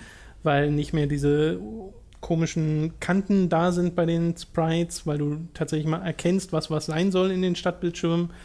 Äh, deswegen wäre super schön gewesen, wenn sie das mit den Add-ons noch gemacht haben, äh, was ja nun mal leider nicht geht. Aber äh, das, das Größte, was jetzt Heroes of Might Magic 3 der HD-Version fehlt, ist der Random Map Generator, was ein Riesending war in Okay. Heroes 3 und halt vor allem für Langzeitmotivation gesorgt hat. Gibt es hier einfach nicht. Sehr, sehr schade. Äh, bin da auch nur dran gekommen, weil ich mir ein Humble Bundle geholt habe. Äh, das Humble Bundle Might Magic oder sowas, wo so ziemlich jedes Might and Magic Spiel drin ist, äh, was es jemals gab. Unter anderem eben die komplette Heroes of Might and Magic Reihe. Und die hat eine Historie, die halt ganz interessant bin und die ich einfach mal durchgerast bin am Wochenende, indem ich mir mal die Spiele nochmal angeguckt habe. Habe in Heroes of Might Magic 4 reingeguckt.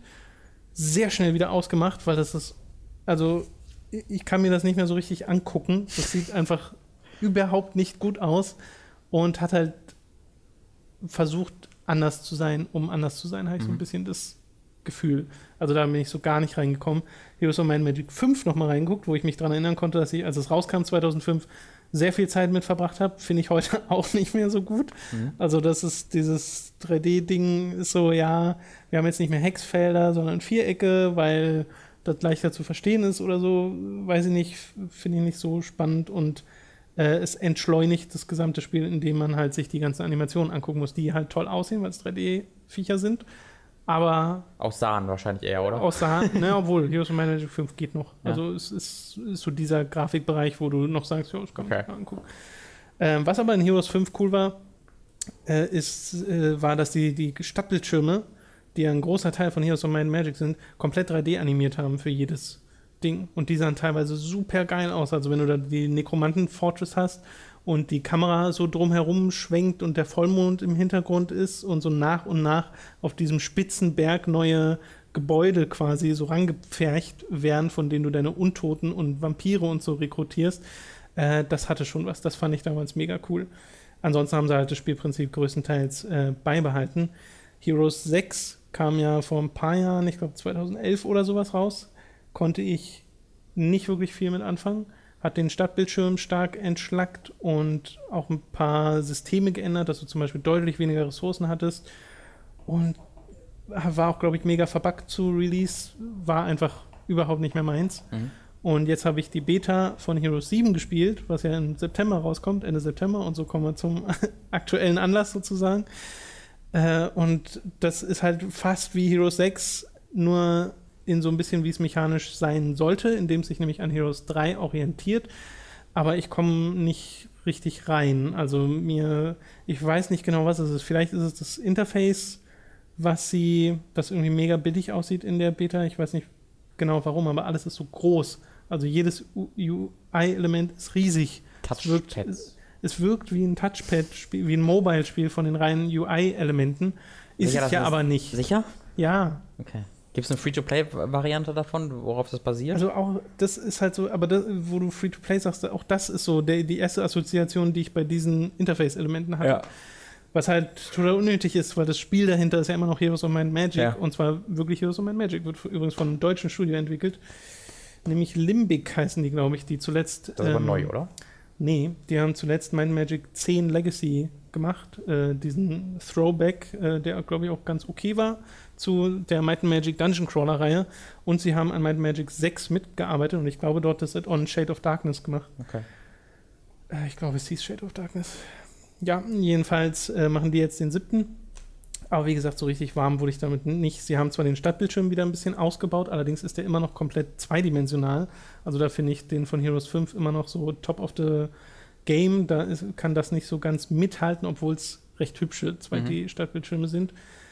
Du hast eine mega unübersichtliche Städtebauleiste, die dir anzeigen soll, wann du was bauen kannst in deiner Stadt und was nötig ist für die späteren Bauten und sowas, aber das ist einfach nur so ein riesen, wie so ein großer äh, sechsspaltiger oder noch mehr Talentbaum von World of Warcraft sieht das aus oder von irgendeinem Rollenspiel. Ähm, Finde ich ehrlich gesagt nicht, nicht so benutzerfreundlich.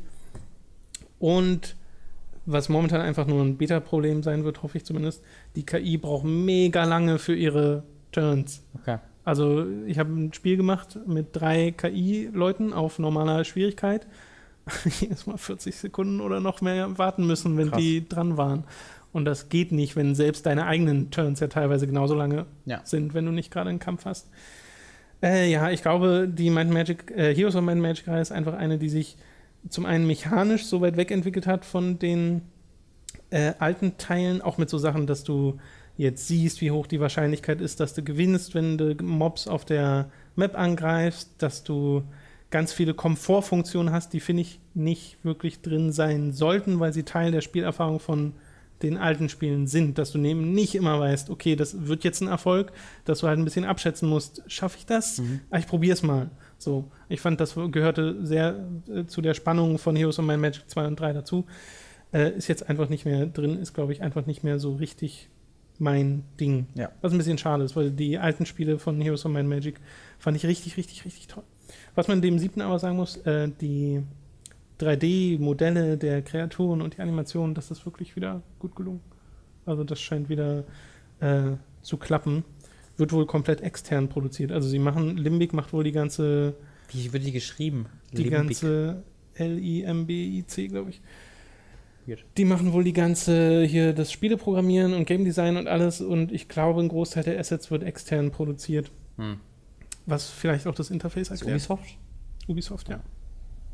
Aber ist halt ein bisschen komisch, weil ich finde, Heroes of Might Magic 7 fliegt komplett unter dem Radar gerade. Also da habe ich nicht, gefühlt das so gibt. gar keinen Hype zu. Und ich hatte, ich glaube, das war dir sogar, letztes Jahr auf der Gamescom äh, standen wir bei Ubisoft und ich hatte auf so ein Plakat geguckt und mir gedacht, was macht denn Heroes of Might Magic 6 hier? Das ist doch schon längst draußen. meine, und es war war, ja. das, es war das Poster für Heroes of Might Magic 7. Es sah nur haargenau so aus Ich kann mich auch gerade an den Trailer erinnern, da war doch, die 6. hatten noch so einen mega krassen CGI-Trailer dafür gemacht. CG-Trailer, ja. Stimmt.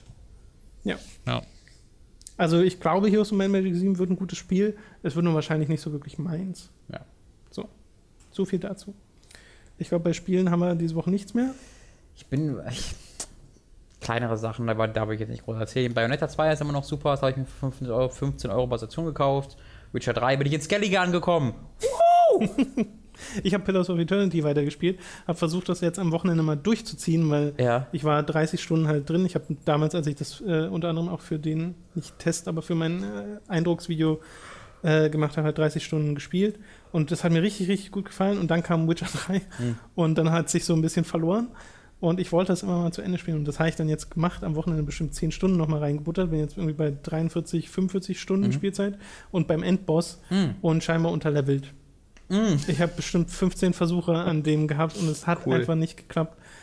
Äh, das war mega frustrierend gestern Abend, also wirklich so richtig, richtig krass frustrierend, äh, weil ich dann auch jede einzelne Mechanik verflucht habe in diesem äh, Spiel, äh, teilweise zu Unrecht.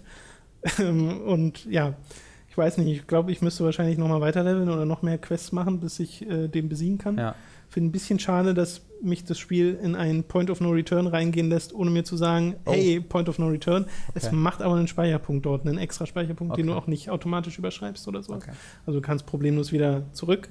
Aber das siehst du erst, wenn dir im Speichermenü auffällt, oh, Post, Post-End oder nee, also irgendeine, irgendeine Notiz steht da, Mhm. dass du weißt, okay, das ist der Speicherpunkt. Ähm, ja. So viel dazu. Pillars of Eternity ist aber auch noch ein sehr tolles Spiel. Ja. Wirklich, wirklich gut geschrieben. Meine Witcher auch. Obsidian kann gut schreiben. Witcher auch. Äh, Ja. Ich überlege gerade, Sonst würde ich nämlich zu den Witcher, Filmen kommen. warte kurz. Witcher habe ich erklärt. World of Warcraft wurde nicht. Bayonetta. Oder Warcraft Gilde läuft übrigens, falls ihr mitmachen wollt, äh, Forum. Ja, über 70 Leute schon. Ja, ist richtig ist richtig cool. Äh, ist auch mal was los. ab. Ähm, hier, äh, äh, hier, Tom, Re Resident Evil Revelations 2. Habe ich eine Episode nochmal weitergespielt. Das habe ich ja nie so wirklich dann gespielt, als es rauskam. Und ist gut. Ähm, Ja, wenn du nur sowas sagst über die Spiele, dann können wir, glaube ich, weitermachen. und äh, ich kann auch kurz, kurz die Story hier erklären, äh, erzählen, weil ich wollte eigentlich noch äh, gestern ähm, in One Piece Pirate Warriors 3 reingucken, damit ich heute darüber sprechen kann, weil ich weiß, ab morgen wird das schwierig mit über andere Videospiele sprechen als Metal Gear Solid. Ähm, deswegen dachte ich, ich nutze heute noch den Tag. Und äh, das ist Samstag angekommen bei uns. Also bin ich äh, Samstag nochmal ins Büro, habe mir äh, in den Postkasten geguckt, da war es drin, habe ins Büro geholt, habe da meinen Rucksack rausgepackt, die PS4, unsere PS4 in meinen Rucksack gelegt, bin dann gegangen und dann zu Hause merkt, fuck, ich habe den Controller vergessen. Also äh, da war es aber dann irgendwie schon abends oder so, deswegen, dann hattet ihr gerade irgendwie X-Men geguckt bei Mats und deswegen Ja. wollte ich mich da nicht melden. Also habe ich dann am äh, Sonntagmorgen mich mit Mats gemeldet, gesagt, ey Mats, habt ihr noch einen PS4-Controller übrig? Dachte der, ja, gut, hol ich mal ab. Habe ich abgeholt, äh, Sonntagmorgen und dann wollte ich One Piece spielen und dann ist mir aufgefallen, fuck, du hast One Piece nicht eingepackt, sondern du hast One Piece im Büro vergessen, auch. Also ich habe nur eine Konsole ohne Spiel und ohne Controller mitgenommen. ähm, deswegen kann ich leider nichts darüber sagen. Ja, ich wollte eigentlich über Devil's Third reden, was wir bekommen haben für die Wii U und als Download-Code konnte ich dann allerdings wegen externer Festplattenprobleme äh, nicht machen zu Hause. Werde ich dann wahrscheinlich diese Woche machen. Wie, wenn Metal Gear Solid 5 passiert, weiß ich noch nicht so ganz, aber vielleicht baue ich ja mal eine Pause von dem ganzen Gut, das drin ist. Von diesem 5 Gut. Und gebe mir dann ein bisschen Devil's Ich Third. brauche ein bisschen schlecht. Ja, äh, du hast gerade schon gesagt, äh, Mats, Amelie, Dani und ich, wir haben uns äh, die X-Men-Filme, die ersten, nochmal angeschaut, weil wir wollen das einmal so durchziehen äh, bis zum Rogue-Cut von Days of Future Past. Den kenne ich nämlich noch nicht, also ich kenne auch Days of Future Past noch nicht. Und haben uns X-Men 1 und 2 am äh, Samstagabend angeschaut und die habe ich, seit ich Teenager war, nicht mehr gesehen. Also Mhm. schon wirklich, konnte mich nur noch so ganz bruchstückhaft an bestimmte Sachen erinnern, an Charaktere erinnern. Äh, von daher war es schon so halb neuer Film oder neue Filme, die ich da gesehen habe. Und ich muss sagen, die sind beide richtig gut gealtert. Also die machen wirklich beide immer noch sehr viel Spaß. Sind ja so die Filme, die diese ganze Marvel-Comic-Helden-Nummer ja den Weg geebnet haben, weil es Comicfilme waren, die gut waren. Und das war was relativ Neues.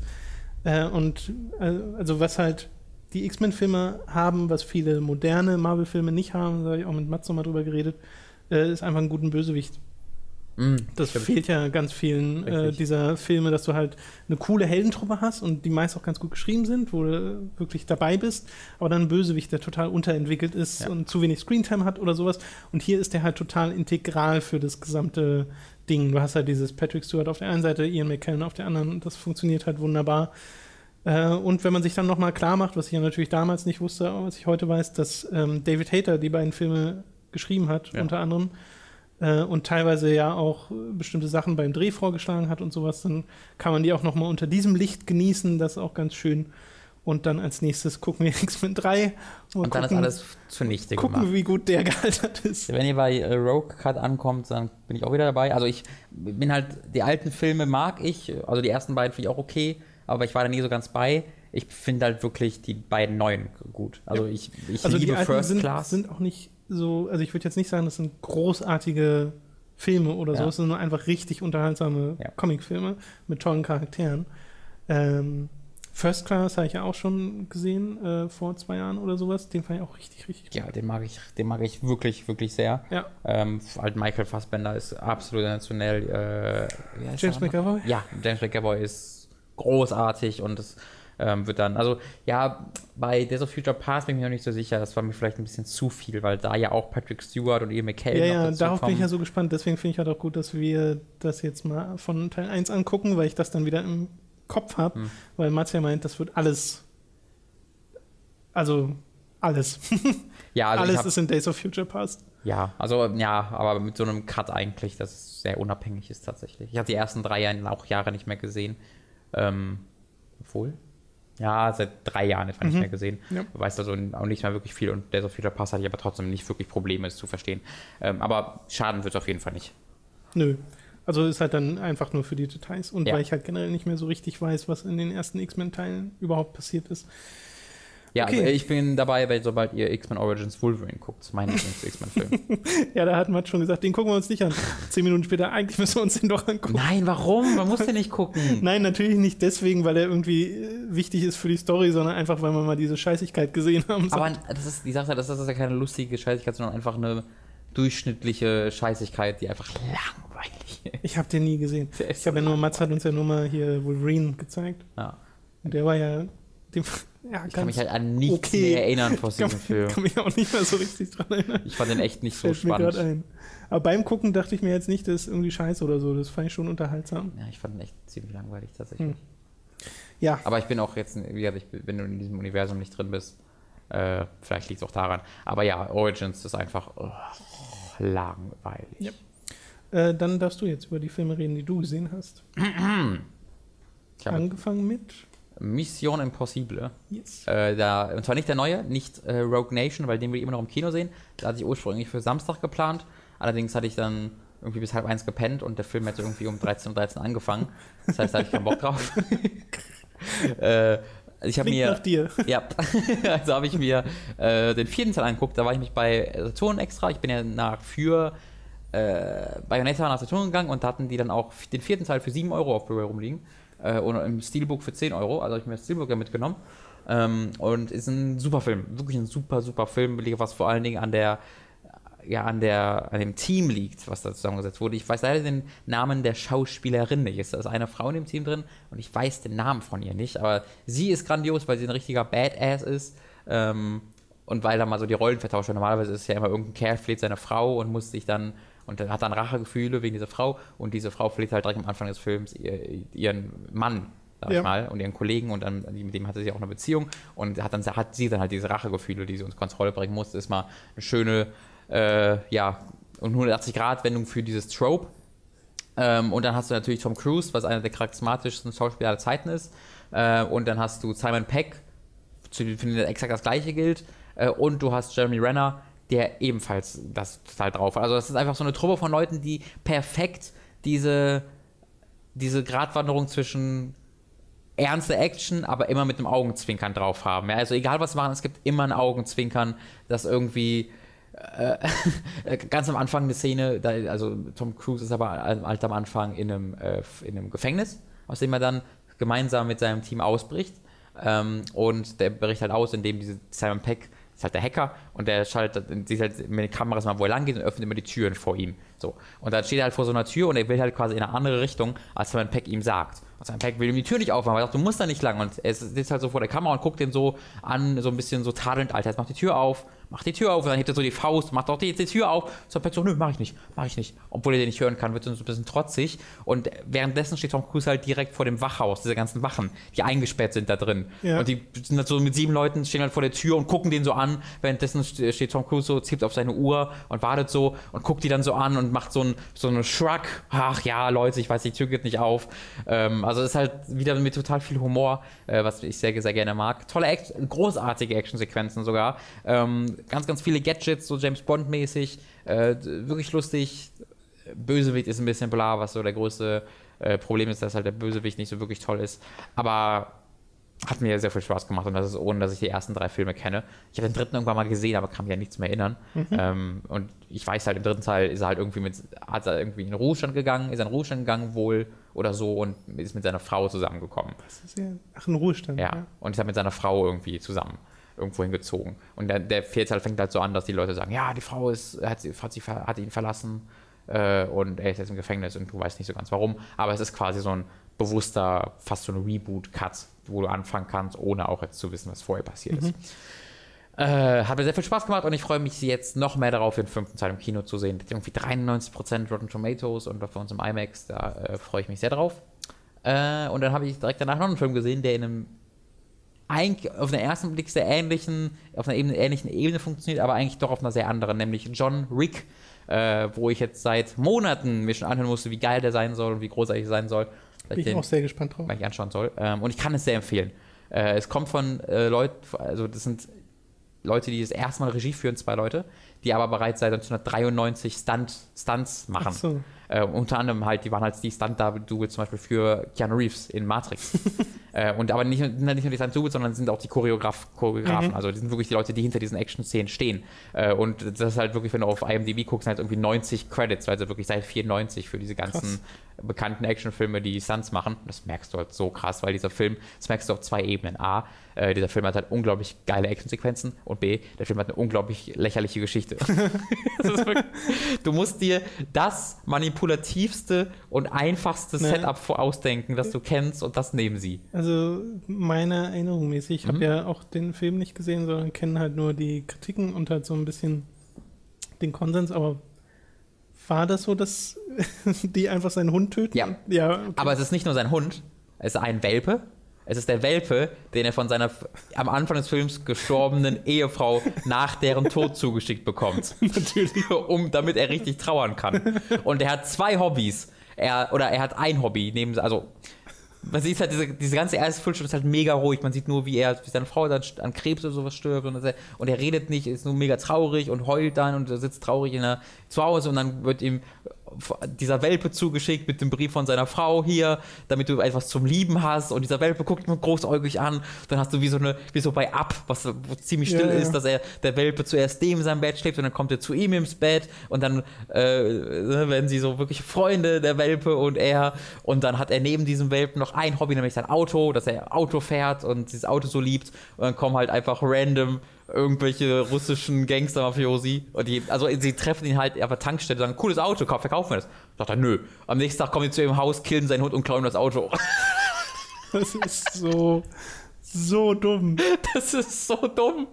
Aber das Geile ist, der Film weiß es halt. Und das ist, dieser Film schafft es auf völlig einzigartige Art und Weise, diesen Charakter John Rick auf eine Stufe zu heben, wo du ganz Alter, ich will jetzt sehen, was der macht.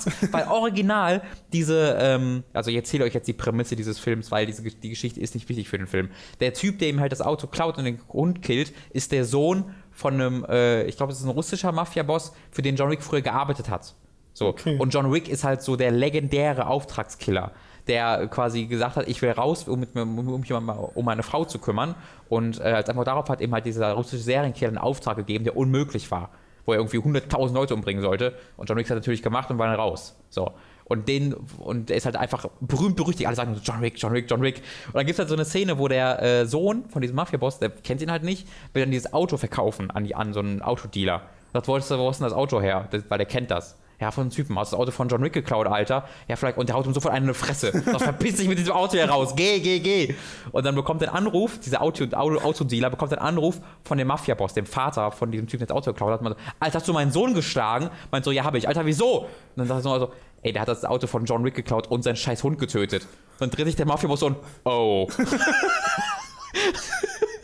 Das ist schon ein bisschen lustig. Und das zieht sich so den ganzen Film. Alle sind so, John Wick, holy fuck, bist du dumm. Du bist so tot, Mann. Also selbst der Mafia-Boss sagt so, Alter, du bist so tot, mein Sohn. Du wirst so sterben.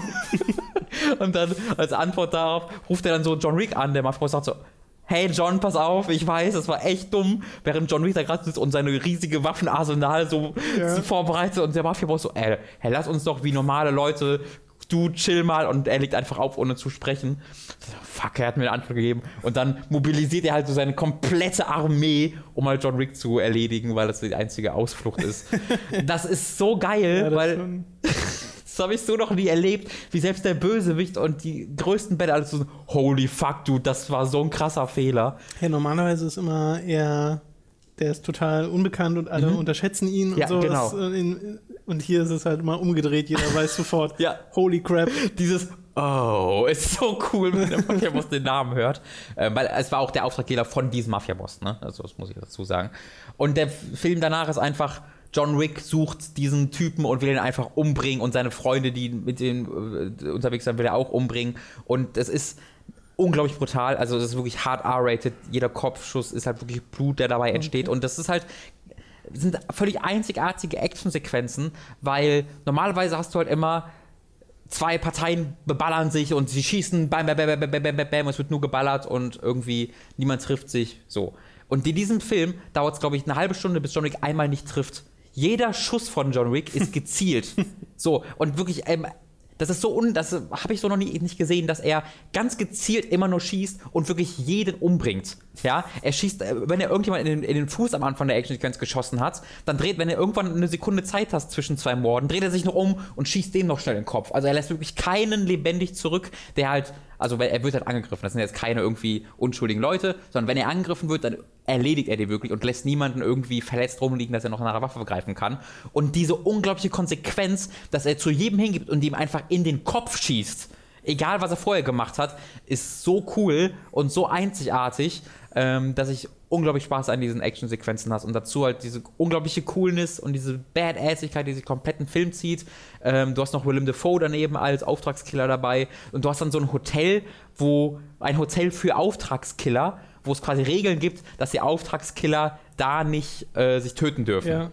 Also das ist halt alles so ein bisschen, was sie auch immer in Making-of sagen, so Graphic Novel-mäßig, ne? Ja. Comic-Buch-mäßig, weil alles total übersteuert ist und so Hyper-Reality. So ein Anti-Superheld. Ja, aber er ist schon, auch schon, er ist schon sehr sympathisch. Also er ist kein An, weil er killt halt wirklich nur Leute, die er killen muss, weil sie angreifen. Oder weil er, weil sie zu dieser okay. Mafia gehören. Also immer wenn irgendwie Unschuldige dabei sind, lässt er sie gehen oder sonst irgendwas. Ähm, das muss man wirklich dazu sagen. Und der ist auch dann wirklich sympathisch dadurch. Ähm, aber es ist halt sehr überhöht. Ne? Es ist halt alles immer total larger than life ja. und das sehr, sehr bewusst, weil es halt eher so Comicbuchmäßig sein soll, als realistisch. Äh, absolute Empfehlung, glaub, falls ihr auf Action steht. Muss mir den jetzt auch wirklich mal angucken. Ich würde den auch sofort nochmal gucken mit euch. Sehr gerne. Ich habe ihn zu Hause. Achtung, es folgen Spoiler für Orange is the New Black Staffel 1 und 2 und ganz leichte Spoiler für die dritte Staffel. Falls ihr das noch nicht gesehen habt, bitte abschalten. Jetzt habt ihr genug Chance gehabt. Los geht's. Orange is the New Black wolltest du noch kurz ansprechen? Äh, gerne, da habe ich jetzt die dritte Staffel. Also ich war, also den Anfang von der dritten Staffel gesehen und das Problem war, nach der zweiten Staffel gab es wirklich so einen Cut. Also nach der zweiten Staffel hatten sie den Bösewicht besiegt. Es gab so einen ganz zentralen Bösewicht, der war besiegt und äh, es gab so keine großen Konflikte mehr und Piper war, also der Hauptcharakter ist ja Piper, die Blonde, und die waren an so einem Punkt, wo sie total unsympathisch wurde. Mhm. Also sie war wirklich nur noch nervig und arrogant und um sich selbst gekümmert und bla. Und dann hattest du ihre Freundin Alex Voss, die genauso drauf war und die beiden waren immer so die Hauptcharaktere und die, die hat man sich einfach nicht mehr interessiert. Und die ganzen Nebencharaktere, die eben halt im Gefängnis kennengelernt hat, die wurden halt immer wichtiger. Und in der dritten Staffel haben sie es wirklich geschafft, sich von Piper fast schon zu lösen. Ähm, aber das hat gedauert, weil das war so eine Übergangsphase, diese Staffel. Deswegen hatten die in den ersten vier, fünf Folgen war es sehr ziellos, so vor sich hingedriftet. Und man, alles, was ich bisher gesehen habe von der Staffel und das fand ich ziemlich. Genau, ich, deswegen habe ich nach vier, fünf Folgen auch quasi aufgehört. Und deshalb habe ich gestern allerdings den kompletten Rest, also die sieben oder acht Folgen, die übrig waren, habe ich gestern in einem Stück geguckt und es fängt sich wirklich krass. Okay. Es fängt sich wirklich krass, weil Piper er legt eine Entwicklung hin, die sehr überraschend ist ähm, und äh, ganz unabhängig von dem, was vorher passiert ist. Und sie entwickelt, also sie entwickelt sich ja das erste Mal wirklich. Es ist nicht immer nur, ah, ich bin traurig und ah, meine Freundin mag mich nicht und sie hat mich betrogen, weil sie wird doch ständig darauf angesprochen. Ne? So viele Leute sagen, Alter, hörst du, weil es, also es gibt so eine Szene, wo Piper da so sitzt und sich wieder bemitleidet. Ähm, und eine der äh, Mitknastis, die halt aus so einem mega armen Verhältnis kommt, so eine Latino, die halt äh, wirklich kein Cent Geld hat in ihrem ganzen ja. Leben und äh, gibt ihr halt so ihr Essen und sagt so, ja, das und das. Und äh, sie sagt so, aber kommst du eigentlich aus einer Mansion? Ach so, nee, ich komme nicht aus einem, ich komme aus einem ganz normalen Haus und ja, hm, war halt alles ganz normal. Und so, wie viele Badezimmer hattest du? Ja, dreieinhalb. Und das halbe war teilweise noch mein Spielzimmer, deswegen. Du hast ein Spielzimmer, ja. Und was genau ist gerade dein Problem? Ja, dadurch, dass ich so viel Geld hatte, ich immer sehr viel Verantwortung und es ist halt sehr schwierig damit zu leben. Und sie grinst halt nur so und sagt so, boah, ich würde wirklich wünschen, dass du einmal hören würdest, was du sagst und geht halt ja. halt so weg. Und das wird halt immer wieder passieren und irgendwann hört sie tatsächlich mal, was sie sagt und verändert sich tatsächlich damit auch immer dementsprechend. Ähm, und dazu äh, ist halt, wird es halt immer zentraler, dass halt dieses Gefängnis übernommen wird von einer privaten, von einem privaten Unternehmen. Das ist ein staatliches, staatliches Gefängnis, das halt aufgekauft wird von einem privaten Unternehmen und das übernimmt so quasi so die Rolle des Bösewichts, dass dieses private Unternehmen halt wirklich natürlich nur auf Profit und sowas aus ist und diese äh, Leute, die im Gefängnis arbeiten, Caputo und so, halt irgendwie schaffen müssen, trotz dieser neuen äh, Belegschaft trotzdem ein Gefängnis aufrechtzuerhalten, das nicht komplett abbrennt. Ja. Und das tut's halt mehrere Male im Laufe dieser Staffel. Das ist halt unglaublich lustig, weil du hast halt diese neuen neuen Wächter, die kein Training bekommen, weil das zu teuer ist und die werden einfach reingesetzt und dann hast du einen so einen 21-Jährigen, der gerade aus der Schule kommt, der halt seinen Pfefferspray dann hat und sofort immer aus, also gar nicht weiß, was er damit machen soll. Ähm, und das, das gibt sehr viele Hijinks, lustige Hijinks, die da entstehen. Aber das ist ja so ein bisschen das Besondere an dieser Serie ist, dass es diese lustigen Comedy Reliefs Ja. hat, aber auch mega ernst wird immer wieder. Und dieser Staffel besonders, also es gibt einen so einen Subplot um Vergewaltigung, ähm, der mega serious ist, aber auf eine grandiose Art und Weise gelöst wird. Ähm, da, das, das gehen sie ganz toll, diese Gratwanderung zwischen Humor und ähm, ernsten Themen. Äh, und es also ich kann wirklich empfehlen, falls ihr sie gesehen habt, falls du sie am Anfang gesehen hast, bleibt dran, weil sie wird noch richtig gut. Okay. Ähm, ich bin jetzt am Ende der Staffel wieder da gewesen, wo ich, okay, ich will jetzt sofort wissen, wie es weitergeht. Ähm, das war halt wirklich eine Übergangsstaffel, das merkt man total, weil jetzt sind sie wie, also sie mussten halt schaffen, dass dieser Übergang von staatlich zu äh, äh, privat äh, Mhm. vonstatten geht. Sie mussten schaffen, dass, ähm, dass Piper mal eine Charakterentwicklung bekommt, die aus diesem Ding rausgeht, deswegen ihre privaten, diese ganzen privaten Leute sind halt komplett raus aus dieser Staffel. Also ihr Ehemann und sowas, Ehemann Ja. und sowas, sind alles kein Bestandteil der Serie mehr. Ähm, und sie mussten halt diese ganzen Charaktere äh, von A nach B bringen. So, damit sie ja bei B eine neue Story anfangen können. Ja. Und das hat man halt total gemerkt. Und das haben sie aber dann jetzt geschafft. Ähm, deswegen würde ich das ja empfehlen. Äh, ich habe jetzt dann noch eine Staffel direkt danach, eine Staffel, eine Folge House of Cards gesehen von der dritten Staffel, die endlich erschienen ist. Ähm, und das war natürlich nur eine Folge, aber die erste Folge war echt schlecht.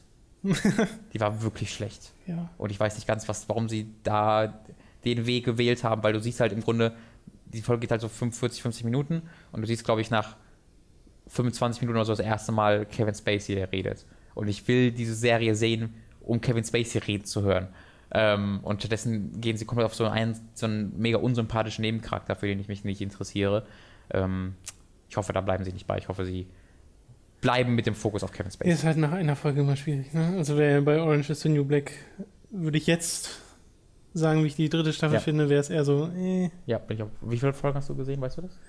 Äh, vier, glaube ich. Ja, genau, ich habe vier oder fünf auch gesehen, habe aufgehört. Also sind auf komplett, ich bin da komplett bei dir. Ähm, kann dir aber empfehlen, weiter zu gucken. Das ist schön, wenn das noch die Kehrtwende kriegt. Ja. Weil wenn das jetzt so weiter geplätschert wäre, dann hätte ich mir das, glaube ich, nicht mehr gegeben. Also es hat, wenn diese ganzen dritten Staffel jetzt nie diesen einen zentralen Bösewicht. Ähm, was finde ich ganz Nee, gut. ist ja okay. Braucht ja so eine Serie auch nicht Ja. unbedingt. Aber Aber es ist so- ja eigentlich sogar unüblich gewesen, dass Ja. es den in der zweiten Staffel überhaupt gab für Ja. diese Art Serie dieses. Genau. Aber ich, ähm, durch diese Privatisierung, sobald die halt Ja, ja. losgeht, hast du quasi wirklich mal einen Plot, dem du folgen kannst. Und äh, ich habe so einige Dinge, die so mit Piper, das, das könnte sehr spannend sein. Okay, dann sind wir, glaube ich, durch. Oder hast du noch irgendwas? Nee. Nee. Gut, dann euch eine schöne Woche. Schaut John Wick. ja, tatsächlich. Das äh, ist, glaube ich, der Film, auf den ich mich am meisten freue, von denen, die wir jetzt noch besprochen haben. So ein dummer Film. Okay, dann hören wir uns nächste Woche. Bis dahin, euch eine schöne Woche. Viel Spaß mit Metal Gear Solid. Ja, ich will nicht spielen. Tschüss. Tschüss.